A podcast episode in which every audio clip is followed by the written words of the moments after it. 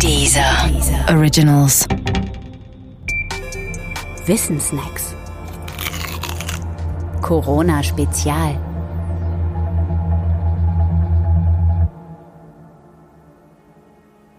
Kontrolle.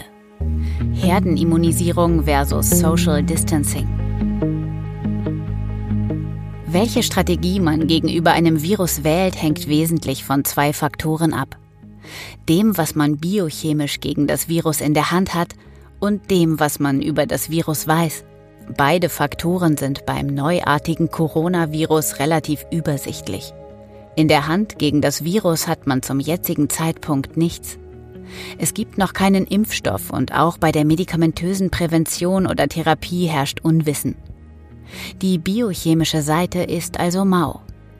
Es bleiben deshalb nur drei Strategien übrig. Strategie 1 heißt unverändert nichts tun. Diese Strategie hat zwar den Vorteil, dass alles so weiterläuft wie bisher, sie kalkuliert aber mit einer großen Menge von Toten. Deshalb kommt sie nicht in Betracht. Strategie 2 lautet Herdenimmunisierung. Der Prototyp einer Herdenimmunisierung ist die Masernimpfung. Bei der Herdenimmunisierung teilt man grob gesprochen zuerst die Bevölkerung ein in zwei Gruppen, die Impfbaren und die Nicht-Impfbaren. Dann impft man die Impfbaren mit einem abgeschwächten und deshalb ungefährlichen Lebendimpfstoff. Die Geimpften werden dadurch immun gegen die echten Masernerreger und bilden als immune Herde einen regelrechten Schutzwall für all jene, die aus irgendwelchen Gründen nicht geimpft werden konnten. Weil sie immun sind, können sie nicht mehr als Anstecker auftreten und das wirkt wie ein Schutzring.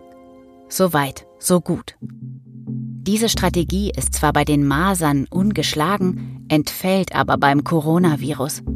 Denn erstens gibt es keinen Impfstoff, noch nicht, und zweitens wissen wir zu wenig über das Virus.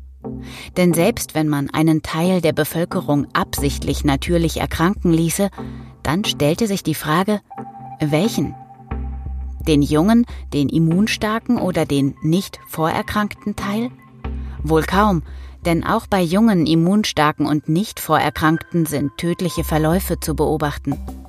Wir haben also kein Kriterium zu unterscheiden, wer genau sich dem Virus aussetzen kann und wer nicht. Offensichtlich wissen wir also zu wenig über das Virus. Und das noch in einer zweiten Hinsicht.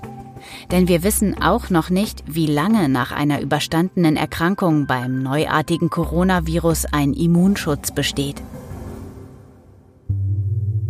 Deshalb bleibt nur Strategie 3, das Social Distancing, also das konsequente Abstand halten und Einfrieren des sozialen Umgangs. Social Distancing bewirkt dreierlei. Weniger Infektionen und damit weniger Kranke, weniger Ansteckungsträger und keine Überlast im Gesundheitssystem. Zweitens, mehr Zeit, um Wissen über das Virus zu erlangen und drittens mehr Zeit, um einen Impfstoff oder Medikamente herzustellen. Erst wenn wir eines von beidem haben, mehr Wissen oder mehr Biochemie, erst dann können wir wirksam gegen das Virus vorgehen. Es gibt viel zu erforschen.